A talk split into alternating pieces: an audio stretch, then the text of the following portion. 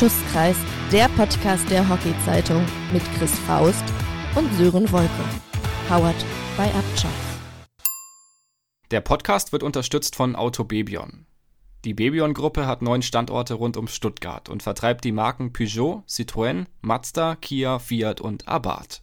Das Familienunternehmen ist seit über 70 Jahren Mobilitätspartner in der Region Stuttgart. Aktuelle Angebote und offene Stellen, auch für Azubis, findet ihr auf www.auto-bebion.de.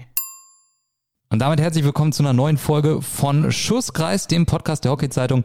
Mit neuem Mikrofon, neuen Kopfhörern ausgestattet, sitzt er mir gegenüber virtuell Christopher Faust. Herzlich willkommen. Hallo Sören, hallo da draußen. Und endlich hören wir dich glockenklar mit wunderbarer Stimme. Wir sind angepasst worden, was unsere Mikrofone angeht. Darüber freuen wir uns sehr. Und wir hoffen, dass euch das zu Hause auch Spaß macht. Ihr habt uns da ein paar Nachrichten zu zukommen lassen. Und natürlich lesen wir das auch und setzen das natürlich gerne um. Und wir nehmen an diesem wunderschönen Mittwochabend auf. Einen Abend, an dem wir sagen können, Deutschland ist Halbfinalist bei einer Weltmeisterschaft. Chris, nach einem Wahnsinnsspiel gegen England. Ist dein Puls schon wieder auf einem Normallevel angekommen? Meine Nerven sören. Wir sind durchs Büro heute Morgen oder heute Mittag alle geschossen. War nicht zum Aushalten. Aber wie man immer so schön sagt, das Spiel ist erst zu Ende, wenn die deutsche Mannschaft im Bus sitzt. Oder um noch 5 Euro, Gary Lineker, 22 Leute spielen um einen Ball und am Ende gewinnt Deutschland. Und die Deutschen haben das geschafft, eigentlich, man kann es fast so sagen, dass man 55 Minuten kein gutes Hockeyspiel gezeigt hat in Indien. Fünf Minuten haben dann aber gereicht. Aber bevor wir natürlich auf dieses Spiel heute zu sprechen kommen, mit unserer absoluten Expertenstimme Uli Meier natürlich, dem Chefredakteur der Deutschen Hockey-Zeitung, wollen wir natürlich erstmal auf den bisherigen Turnierverlauf gucken. Denn in der letzten Podcast-Folge haben wir ja schon mal so ein bisschen den Weg gezeichnet des deutschen Teams, Chris. In der Vorrundengruppe gegen Japan, die Belgier und Südkorea. Am Ende klare Siege gegen Japan und Südkorea, gegen Belgien ein Unentschieden. Eigentlich alles gut mit sieben Punkten, aber irgendwie war es das auch nicht. Wie hat sich das angefühlt für dich, die komplette Gruppenphase? Ja, die berühmte Sportspielleistung und das Ergebnis stand teilweise in keinen Zusammenhang. Könnte man jetzt auch wieder sagen, ein gutes Pferd springt nur so hoch, wie es muss. Aber ich finde speziell defensiv im Kreis haben wir es dem Gegner sehr leicht gemacht und sind ganz merkwürdige Ballwatching-Geschichten da entstanden, wo zu zu dritt auf einen Gegenspieler drauf ist und andere haben völlig blank gestanden, wie auch heute bei dem 1 zu 0, wo der Engländer in die Hundekurve geht und auf 90 steht der völlig blank, aber wir hatten eigentlich Überzahl im Kreis. Und dann ist auch das Tor entstanden. Also da ist Luft nach oben und sollten die Jungs wirklich das holen wollen, was der Kapitän vorgegeben haben, nämlich Weltmeister zu werden, müssen sie daran arbeiten bis Freitag. 3-0, 2-2 und 7-2 waren die Ergebnisse. Das 7-2 gegen Südkorea würde, also ich persönlich ganz gerne aber ausklammern wollen, weil die Südkoreaner sich ja irgendwann so ein bisschen aufgegeben hatten ab einem äh, gewissen Zeitpunkt in der Gruppenphase. Vor allem aber das Spiel gegen Belgien, Chris, das war ja von vielen, auch von uns beiden mit Spannung erwartet worden gegen den Weltmeister und Olympiasieger um Strafeckenschütze Alexander Henriks, der, wie wir kurz vor der Aufnahme erfahren haben, jetzt mit dem Kreuzbandriss den Belgiern nicht mehr zur Verfügung steht. An der Stelle wünschen wir gute Besserung natürlich. Das war gegen Belgien ein komisches Spiel, weil beide Mannschaften, fand ich zumindest, nicht das beste Hockey gezeigt haben, was sie spielen können. Was konntest du mit dem Spiel am Ende anfangen? Am Ende war es ein Punktgewinn durch den verwandelten sieben Meter von Tom Grambusch dann. Aber irgendwie, sage ich mal, hat sich das aus deutscher Sicht, ich erinnere mich dann diese Statistik, erstes Viertel, Ballbesitzanteil, ich glaube Belgien, was waren das, 82 Prozent und Deutschland 18. Das war irgendwie ein komisches Spiel, weil es eigentlich nicht gut war, oder? Ja, ganz merkwürdiges Spiel. Auch Kollege Orus sagt ja dann nach dem Spiel am Ende des Tages eigentlich schade, dass wir es nicht gewonnen haben. Und so Unrecht hat er gar nicht, weil wir sind zu Großchancen gekommen, teilweise völlig überraschend, weil die Belgier auch nicht ihren Sahnetag hatten. Also ein ganz merkwürdiges Spiel. Ich habe nur drei, vier schöne Spielzüge im Spielaufbau gesehen von den Belgiern, für das sie ja eigentlich sonst so stehen, dass sie wirklich ein sehr schönes Hockey spielen. Ich finde, die belgischen Tore, da haben wir es ihnen zu leicht gemacht und unsere Tore. Und jetzt, Sören, müssen wir es mal erwähnen, unseren neuen Kindsvater Niklas Wellen, der großartiges Turnier spielt, ja. Kann man ja nicht anders sagen. Und ich meine, das muss man mal einfach erwähnen an der Stelle. Ich meine, der Mann spielt da dieses Spiel gegen den Olympiasieger und Weltmeister und wird in der Halbzeitpause Vater und spielt aber bislang ein Turnier, was richtig, richtig stark ist. Das muss man einfach an der Stelle sagen. Ich meine, das passt aber so ein bisschen irgendwie zu diesem Spiel, was man irgendwie nicht so richtig begreifen kann. Es war klar, dass irgendwie so eine Randgeschichte dann auch noch da passiert, oder? Ja, Wahnsinn. Es ist ja wohl in der Halbzeitpause dann publik geworden, dass das Baby auf die Welt gekommen ist und die haben ja dann sofort alle nach der Halbzeit, es war ja Wahnsinn, aus der Kabine gekommen, unglaublich gut ins dritte Viertel rein. Sicherlich auch eine, eine emotionale Geschichte da, ja, passt zu der Story. Und dann ging es im Crossover-Spiel. Crossover auch schön. Eigentlich war es ja einfach das Achtelfinale gegen Frankreich. Und Frankreich verliert das erste Gruppenspiel mit 8 zu 0 gegen Australien, um sich im letzten Gruppenspiel 5 zu 5 mit vier Victor Chalet Strafeckentoren gegen die Argentinier zu sichern. Und da war vorher so ein bisschen die Stimmungslage, die man so mitbekommen hat in Hockey Deutschland. Boah, mal gucken, das könnte schwierig werden. Vor allem, wenn der Chalet einen guten Tag erwischt. Gute Nachrichten für uns, den hat er nicht erwischt. Es war am Ende ein klares 5 zu 1 für Deutschland. Und trotzdem war bei vielen so das Gefühl, das Spiel im dritten Viertel, da steht es 2-1 für Deutschland, steht da total auf der Kippe. Ja, man muss dazu sagen, standst du, glaube ich, 3-1. Die haben natürlich eine sehr hohe Fehlerquote gehabt bei unseren Toren, Ball verstorben. Dahinter stand einer, gut, da muss man auch erstmal stehen und ihn reindrücken, aber trotzdem. Und war es mehr oder weniger entschieden, wenn das nicht passiert wäre. Aber hättest du, wenn es du tätst, sie haben es hingekriegt, aber es war natürlich keine echte Prüfung. Ich kenne die Franzosen noch aus B-Pool-Turnieren es ist ja am Ende des Tages zu 80 Prozent die Mannschaft wie vor fünf, sechs, sieben Jahren. Das hat uns natürlich in die Karten gespielt, keine Frage. Ja. Und dann war es klar, es geht gegen England, die sich in einer Gruppe mit Indien durchgesetzt haben. Kleiner Funfact, Chris, wir hatten uns auch ausgetauscht nach der letzten Podcast-Folge. Da hattest du ja auch Kontakt nach Indien und da hieß es, die Stadien sollen voll sein. Spätestens seit dem Ausscheiden der Inder äh, in ihrem Crossover-Match, die sind nämlich nur Gruppenzweiter geworden in der Gruppe mit England, sind die Stadien, man muss es jetzt einfach mal so klar sagen, die sind leer. Ja, sieht man immer in der Totale, in der Halbzeit. Ja, schade eigentlich. Am Ende, sage ich mal, ist es ja egal, ob du vor fünf Leuten Weltmeister wird oder vor 50.000. Natürlich macht es vor 50.000 dann wahrscheinlich ein bisschen mehr Spaß. Aber das soll uns jetzt nicht weiter beschäftigen. Also es ging dann gegen den Gruppengegner der Inder gegen England am heutigen Mittwoch. Und ich sag mal jetzt ganz ehrlich, die deutsche Turnierleistung, es ist so eine, man könnte es jetzt echt runterbrechen, man könnte sagen, es ist eine deutsche Mannschaftsleistung, wie man sie von Turnieren kennt. Man mogelt sich irgendwie durch und am Ende hat man einen Titel in der Hand. So ähnlich könnte das laufen. Weil ganz ehrlich, heute gegen England, Chris, muss man sagen, wir waren, oder widersprichst du mir, eigentlich 55 Minuten lang die schlechtere Mannschaft? Absolut. Also wir haben die PS nicht auf die Straße gebracht. Uli hat es ja auch schon gesagt oder auch Büdi sang- und klanglos ist da gefallen mit vielen technischen Fehlern. Spätestens als Chrissy Rühr das Ding da an die Latte klatscht, da war es fast vorbei. Aber andererseits, wir wissen ja, wie es ist. Hockey geht so schnell, Torwart raus, Überzahl, Ball in den Teich und gib ihm. Dann passiert sowas. Wir hatten sicherlich auch Glück mit der Schiedsrichterentscheidung von Jakub Meslik und dann vom Video-Umpire aus Polen. Marcin Kroschal, der dann nicht auf Dangerous Shooting, sondern auf sieben Meter entschieden hat, obwohl er den Ball mehr oder weniger fast an den Bauch bekommen hat, der Engländer, musste auch Glück haben, ja. Und das hatten wir heute. Und am Ende des Tages mogelst du dich durchs Turnier. Mogeln, er versteht, was ich damit sagen will. Und dann bis dem Halbfinale und auf einmal geht alles, weil es hat jetzt keiner Bock gegen uns zu spielen und die Australier glaube ich auch nicht. Das hat der Bundestrainer André Henning ja schon nach dem Achtelfinale gegen Frankreich gesagt. Wir müssen noch mal ganz kurz, weil diejenigen, die das Spiel nicht geguckt haben und sich äh, gefragt haben, na, was ist denn da heute passiert? Zachary Wallace hat die Engländer in der elf Minute in Führung gebracht. Chris, ein deutsches Abwehrverhalten im eigenen Kreis, was wir jetzt schon häufiger gesehen haben, was ein bisschen schwierig war. Nicht an den Gegenspielern dran gewesen, sondern irgendwie den Raum verteidigt, den man eigentlich gar nicht verteidigen muss. Ja, und auch nicht mannorientiert, also Raum-Mann-Orientierung finde ich jetzt ein bisschen schwierig. Die Engländer haben es uns vorgemacht. Die haben schön Man-to-Man -Man im eigenen Kreis gespielt und Raumdeckung im eigenen Kreis zu spielen ist der Ritt auf der Klinge, ja. Ja, aber am Ende muss man sagen, den macht er natürlich auch wirklich äh, schön ähm, Volley aus der Luft. Also das muss man jetzt auch nochmal lobend erwähnen. Aber ich finde es zu passiv, auch wie der schon in den, in den Kreis eintritt. Klar, eine Hundekurve zu verteidigen bei dem Regelwerk ist sehr schwierig. Da lässt man es lieber mal, bevor man die Ecke riskiert. Aber ich wiederhole mich, ähnlich wie im Belgien-Spiel, wir haben es ihnen zu einfach gemacht in unserem Kreis. Keine Frage. Ja, das 2-0-4 dann äh, direkt nach der Halbzeit und du hattest es angesprochen, so gut wie die Deutschen aus der Halbzeit gegen Belgien gekommen sind, so schlecht kamen sie in diesem Viertelfinale aus der Halbzeit. Da hat sich Liam Ansel dann verantwortlich gezeigt mit dem 2 0 für England. Mit einer geschlagenen Ecke. Und das wirklich, Chris, also Chris und ich, ihr müsst euch das vorstellen, wir gucken immer WM und dann schreiben wir bei WhatsApp die ganze Zeit hin und her, hast du das gesehen, hast du das gesehen? Und ich habe dir geschrieben, Chris, das war, glaube ich, die erste geschlagene Ecke, die ich seit Jahren im TV im Herrenhockey gesehen habe. Äh, du hast deutlich mehr Feldhockey in deinem Leben schon gesehen als ich. Hast, wann hast du die letzte geschlagene Strafecke in einem Länderspiel gesehen? Ist auch lang her, aber das ist auch das, was ich schon lange sage.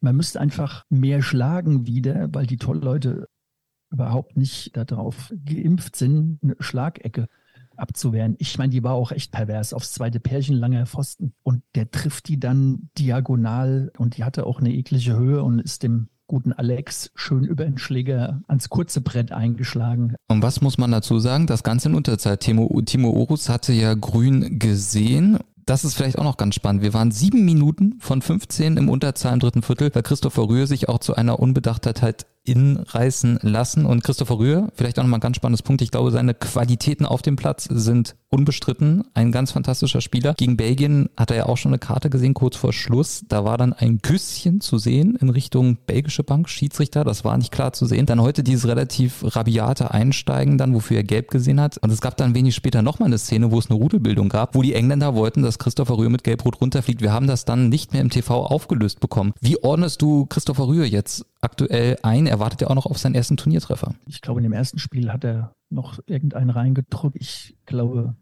der gute Chrissy hat einen schönen Frust, was man ja auch immer in seinem Gesicht ablesen kann. Von Christopher zu Christopher. Ich glaube, Junge, du weißt nicht, was du für eine Verantwortung trägst, wie viel A-Knaben auf dich gucken in Deutschland und am Ende des Tages bist du mit das Aushängeschild fürs deutsche Hockey und Küsschen von der Strafbank in die Kamera oder was da auch heute passiert ist. Ich glaube, heute haben wir sehr viel Glück gehabt, dass er nicht runtergeht mit einer gelb-roten. Ja, es läuft nicht gut, aber macht man nicht. Punkt aus Ende. Vorbildfunktion schwächst die Mannschaft. Er macht auch gute Sachen nach hinten. Also vor ein paar Jahren, ich hatte vorhin noch mit Uli Meier telefoniert, der sagte auch, vor ein paar Jahren, der immer kopfschüttelnd und fluchend und krakelnd, das macht er alles nicht mehr. Er ist viel reifer geworden.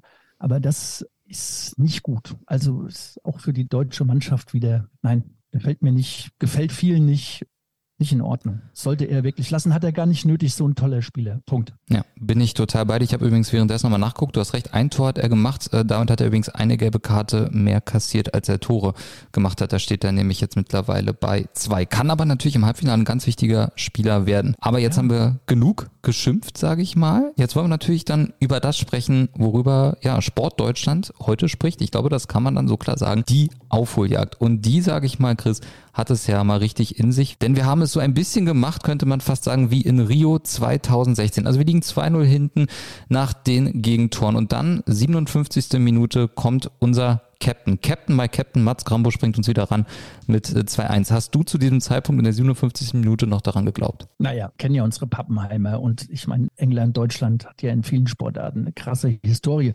Natürlich, die Engländer haben es dann so, haben Krambusch am langen Pfosten vergessen, der stoppt ihn und ditcht ihn rein. Und dann war natürlich Alarm, ja. Und wie gesagt, wir hatten ja auch dadurch, dass Alex unten war, ein Feldspieler mehr. Und das hat sich dann bei der Passstaffette vom Winkel her schon ein bisschen ausgewirkt. Und dann, wie vorhin schon angesprochen, hatten wir halt das Glück mit dem zweiten sieben Meter innerhalb von 120 Sekunden oder keine Ahnung, 180 Sekunden. Ja. Genau, ja, dann kam das 2-2 äh, durch Tom Grambusch und dann gibt's ja noch die Schlussecke mit der Chance zum Sieg, Chris. Und man muss aber jetzt ganz klar sagen, wenn man eine Schwachstelle im deutschen Spiel ausmachen will, dann ist es die Strafecke offensiv. Was ist da los? Ich meine, Gonzalo Pay hat so viele Strafecken für Mannheim HC, für die argentinische Nationalmannschaft im gegnerischen Tor versenkt. Bei dieser Weltmeisterschaft, und das weiß er, glaube ich, selber, ich glaube, da ist er mir jetzt nicht böse, wenn ich das sage, geht fast gar nichts. Aber nicht nur bei ihm, bei Lukas Windfeder, auch bei Tom Grambusch, auch die drei deutschen Eckenschützen. Was ist los offensiv an der deutschen Strafecke?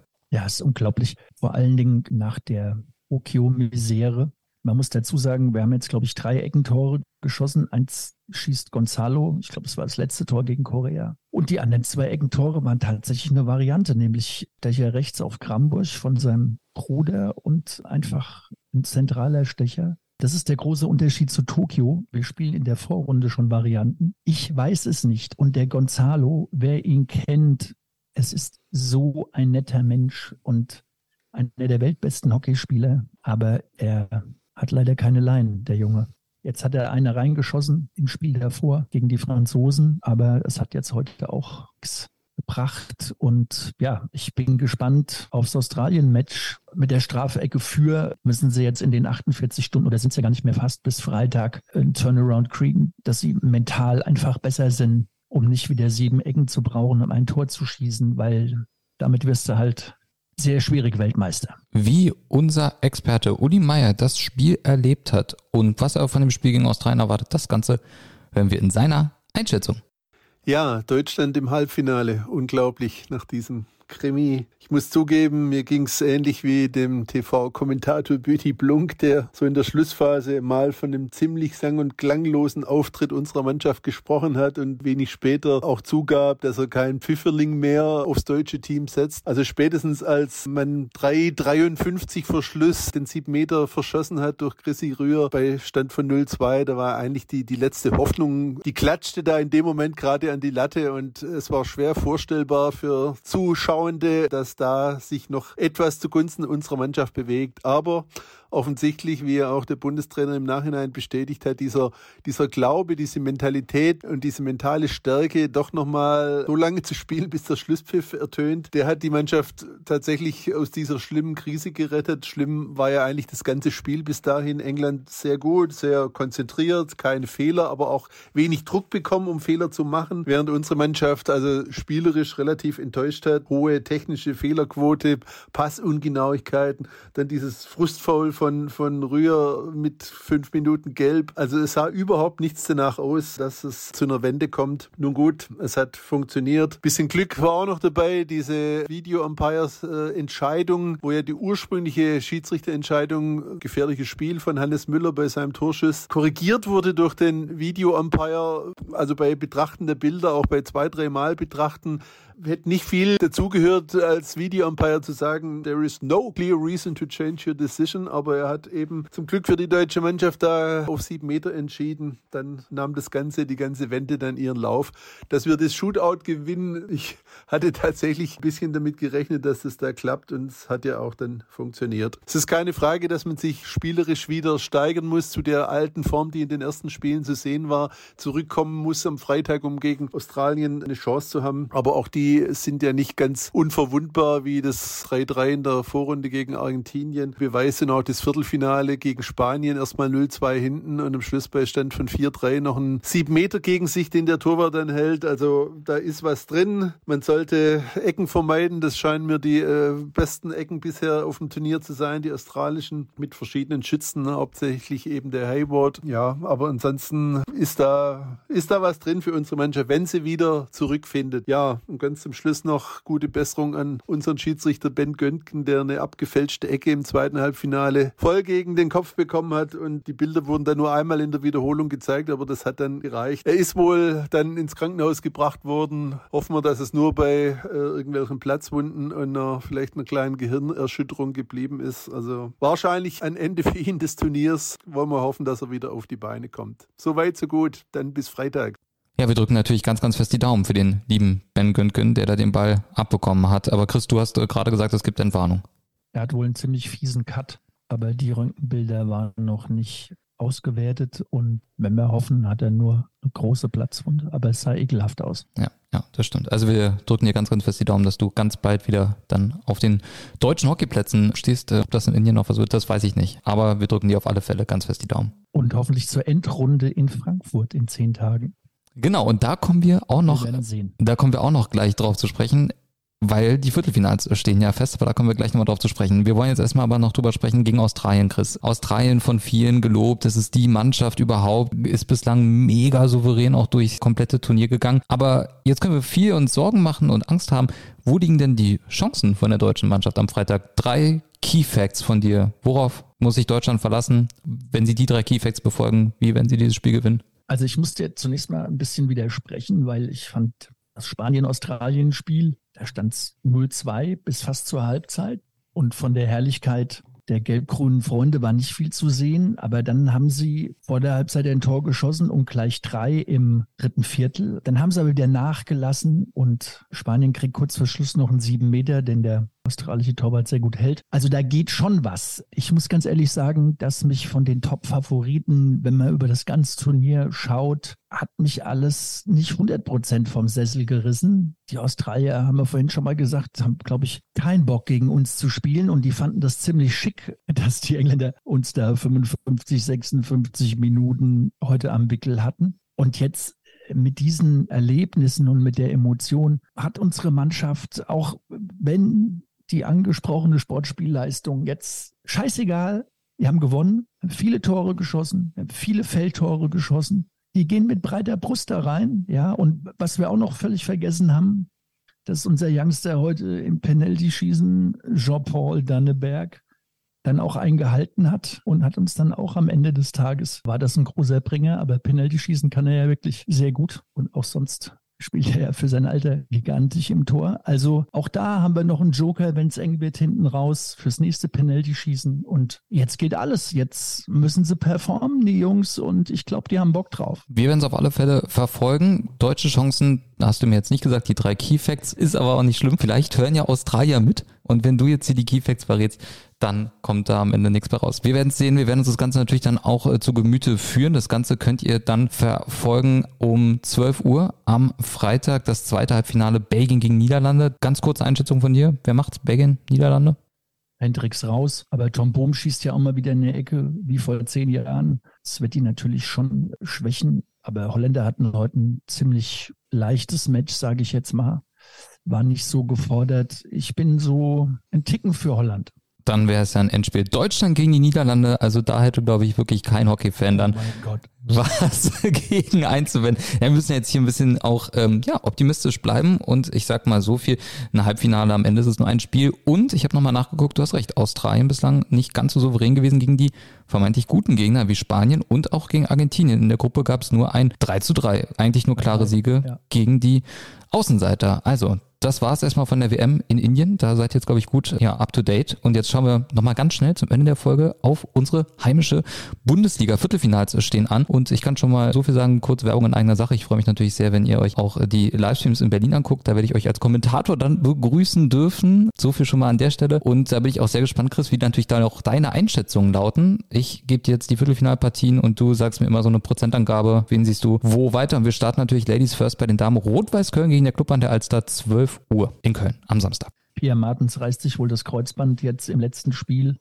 Es gibt auch ein bementes Gerücht, dass Lisa Altenbock an der Hand verletzt ist. Wenn wir sehen, ich glaube, da hatte Alster auch ohne Prozente die Nase ein bisschen vorne. Berliner AC gegen Münchner SC, 13 Uhr am Samstag. Ja, das finde ich ein ganz schwieriges Spiel. Sicherlich Heimvorteil für den BHC. BAC hat sich im letzten Spiel gegen Oburg nicht mit Ruhm bekleckert. MSC hatte auch eine Saison auf und ab, hat wohl auch eine ihrer wichtigen Stürmerinnen, Jacques Dorner, hat eine gelb-rote Karte noch bekommen im letzten Spiel gegen MHC, mit nicht spielen können in Berlin. Ja, ganz eng mit Heimvorteil auch ein bisschen Nase vorne für den BAC, denke ich, mit meinem Trainerfreund Tini Matkovic als Head Coach. Für den würde ich mich natürlich freuen, aber auch mein alter Club MSC. Ich bin da gemixt und wird schwierig. Ich kann schon mal übrigens so viel vorwegnehmen. Der BRC ist jetzt schon ein bisschen länger nicht mehr weitergekommen in einem Duell gegen, also generell im Viertelfinale bei den Damen. Das ist schon äh, ein gutes, gutes Weilchen her. Übrigens das letzte Mal, dass das passiert ist, war am 30. Januar 2016. Gegner damals, Chris, jetzt dreimal darfst du raten. Verrückt MSC. Richtig, damals siegte der BRC 4 zu 3. Zu Hause, mal gucken, ob das ein gutes Oben ist für die BRC am Samstag. Mannheimer C gegen die Zehndorfer Wespen, Samstag 13.30 Uhr. Ja, das ist, glaube ich, ein relativ klares Ding für den MAC. Also, wenn sie das nicht gewinnen, dann weiß ich nicht, ohne despektierlich für die Wespen zu sein, aber die sind gut drauf, die haben eine tolle Mannschaft. Ähm, ja, ich sehe Mannheim schon in Frankfurt. URC Hamburg gegen Düsseldorf AC 14.15 Uhr am Samstag.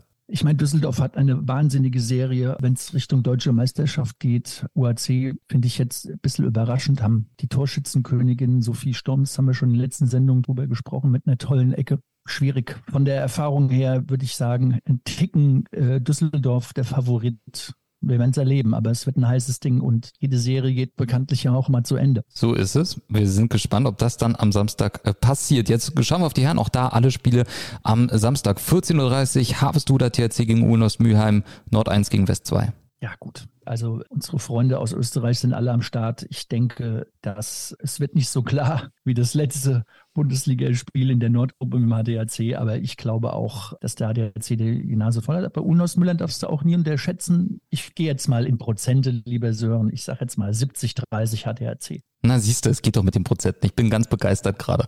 Rot-Weiß Köln gegen der Club an der Alster, 14.30 Uhr in Köln. Also sozusagen das Äquivalent zu den Damen. Ganz enges Ding. Wir wissen ja, dass bei Rot-Weiß die ganzen Stars in Indien sind. Aber auch dort die Mannschaft hat sich hervorragend geschlagen als Gewinner der Westgruppe. schwierig. Vielleicht Heimvorteil 51, 49, Herr Wolke für Rot-Weiß Köln. Vielen Dank, Herr Faust. Und dann Berliner AC gegen TSV Mannheim Hockey. BAC wenig gefordert in der Ostgruppe. TSV Mannheim, unfassbare Hallenmannschaft. Wenn viele Mannheimer nach Berlin fahren sollen mit Pauken und Trompeten, kann ich nicht sagen. Ganz schwierig. Vielleicht Heimvorteil äh, BHC, aber ich sage auch 51, 49 BHC. Und dann haben wir noch Mannheimer C gegen die Zehner Wespen um 15.45 Uhr. Ja, gut, ist ja wie bei den Damen. Also auch nichts gegen die Jungs von Wespen, aber die Mannheimer spielen großartigen Ball und sind meiner Meinung nach auch schon sicher in Frankfurt. Und auf welches Viertelfinale freust du dich schon am meisten? Wo, wo werden dich die Leute auch im Live-Chat denn treffen können, wenn es denn einen gibt? Also bei uns in Berlin gibt es ja immer zum Beispiel keinen, aber auf welches Spiel freust du dich bei den Damen am meisten oder auf welches bei den Herren? Mannheim-Zehlendorf ist, wie gesagt, sicher das klarste und alle anderen drei ist richtig Musik drin. Also ich mache einen schönen Hockeytag am Samstag. Und bei den Herren, das ist auch, ja, Harvestehude und Mannheim ist relativ klar, aber die anderen zwei sind schöne Krache. Da werden wieder alle Tablets und Splitting Images hier auf dem Küchentisch laufen, dass man reinschauen kann freue ich mich drauf. Ja. Vielen Dank, dass ihr ja mit dabei wart hier bei Schussgas, dem Podcast der Hockey-Zeitung. Vielen Dank an Chris Faust. Wir hören uns nächste Woche wieder mit dem großen Recap zur WM in Indien und natürlich dann auch mit dem Rückblick auf die Viertelfinals und Vorschau auf das Final Four in der Halle in Frankfurt. Also, wir wünschen euch ein, äh, ja, eine schöne Hockeyzeit, aktuell wirklich Hockey-Hochzeit und dann bis nächste Woche. Macht's gut. Tschüss und ciao aus Berlin. Viel Spaß und auch Tschüss aus Frankfurt.